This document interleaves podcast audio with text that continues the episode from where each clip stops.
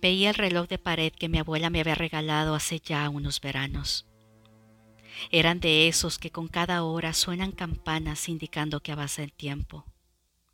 Comencé a escuchar las doce campanadas que anunciaban así el cambio de día. Ya era martes, martes 13. Un escalofrío recorrió mi cuerpo. No me agradaba ese número. Pocas personas sabían que padecía tricaidecafobia en pocas palabras, un terror irracional al número 13. Y por si fuera poco, adicional a esto, era muy supersticiosa, por lo que eso no ayudaba mucho. Ya había invertido una fortuna en psicólogos y terapeutas. Sin embargo, al final de todo, la mejor terapia eran un par de copas de whisky y de vez en cuando un que otro antidepresivo. Pasaron las horas y me despertó un ruido. Era solo el viento que golpeaba un poco la ventana que olvidé cerrar antes de dormir. Tomé el celular para ver la hora. Eran las 3.13 am. Sentí cómo mi corazón se aceleró. Sacudí la cabeza, según yo, para alejar los malos pensamientos. Y decidí dormir de nuevo. Necesitaba descansar. Sería un día muy importante había logrado conseguir una entrevista para ese trabajo que desde hace tantos años deseaba. Sería la nueva líder del área de programación en una empresa multinacional de Internet, software y dispositivos electrónicos. ¿Qué tan malo podría ser el número 13? Pensé bostezando y me dormí. Eran las 12 pm cuando salí de mi departamento. Me sentía muy nerviosa esperaba el elevador. Vi cómo se paró en el piso 13. No quise saber más, así que decidí bajar por las escaleras. Me haría bien el ejercicio, pensé. Ya en la calle me dirigí al metro, ubicado justo en el centro de la ciudad. Era la llamada hora pico, por lo que había mucha gente transitando. Se sentía un calor veraniego de 33 grados. Al entrar al subterráneo del metro, me asustó un gato negro que se paró estrepitosamente frente a mí, dejándome ver sus ojos blancos y brillantes. Me exalté un poco. Traté de ignorarlo y seguí mi camino. Compré el ticket del tren. Fue inevitable ver sus últimos dos dígitos en el código de barras. El número 13. De inmediato compré otro ticket. De ninguna manera me alteraría traer ese número en mis manos. Me dirigí rumbo a la sala de espera del subterráneo. No me sentía bien. Tantos números tres en tan poco tiempo me daban intranquilidad. Sacudí mi cabeza y repasé en silencio mi currículum. Estaba lista para ese trabajo y nadie lo impediría. De repente, un par de guardias de seguridad pasaron corriendo a mi lado por las escaleras eléctricas. Casi pierdo el equilibrio. Sin embargo, solté el celular que traía en la mano. Estaba apurada. El tren que me llevaría saldría a las 13.06 pm. Faltaba un minuto. ¿Qué tanta urgencia podían tener? Lo pensé en el momento. Despejé la idea y seguí mi camino, corriendo para alcanzar el tren. Llegué a la DEM, pero desafortunadamente ya había cerrado sus puertas tendría que esperar al siguiente. Vi la pantalla de los horarios. El próximo tren saldría a las 13.13. Era el vagón 313. Mi mente no pudo con eso. No podía creer lo que me estaba pasando. Sentí un mareo. Percibí como alguien me tomó del brazo y evitó que me desmayara. Me llevó a un asiento. Escuché su voz, una bella voz varonil. Cuando pude enfocar su rostro, era tan atractivo como su voz. Me llamo Esteban, dijo.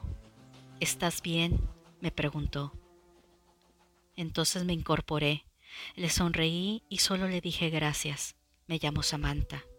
Por una extraña razón le platiqué todo lo sucedido y solo me respondió. Te acompañaré en el próximo tren. No tengo ningún apuro. Sale a las 13.20 y así nos conocemos. Volví a sonreír. Definitivamente, la suerte me acompañaba ese día. Eran las 13:13. Llegó el vagón 1313. No se llenó como esperaba. Las puertas no se cerraban. Se estaba tardando más de lo normal. Era como una invitación a que me subiera, pero no lo hice y lo vi partir. Sentí palpitaciones en mi pecho, pero no eran de alivio por no haberme subido en aquel vagón. Era algo más, pero no supe interpretar esa sensación. Suspiré profundo y con esperanza observé a Esteban, mi salvador del día. Entre risas y buena charla pasó rápido el tiempo. Se había abarrotado el andén. Esperábamos el vagón 07, cuando de repente sucedió algo impensable. Escuché una explosión estrendosa que provenía del túnel donde llegaría el vagón.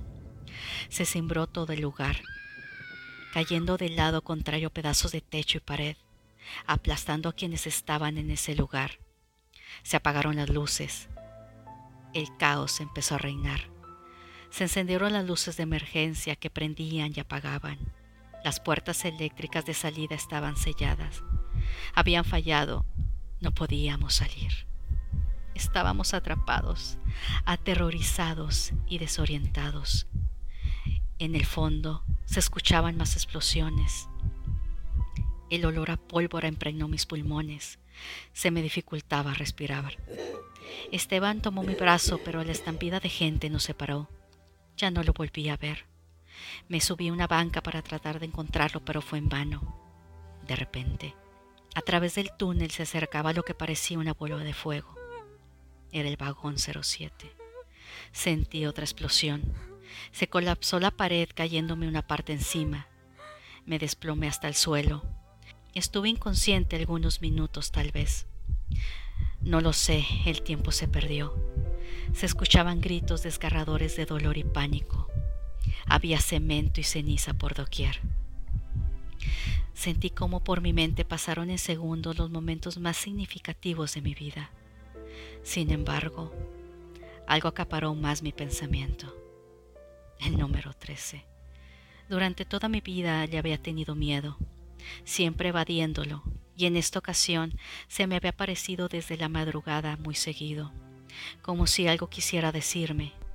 Era una alerta que no quise ver por esta fobia que nubló mi razonamiento. Y llegaron los hubieras.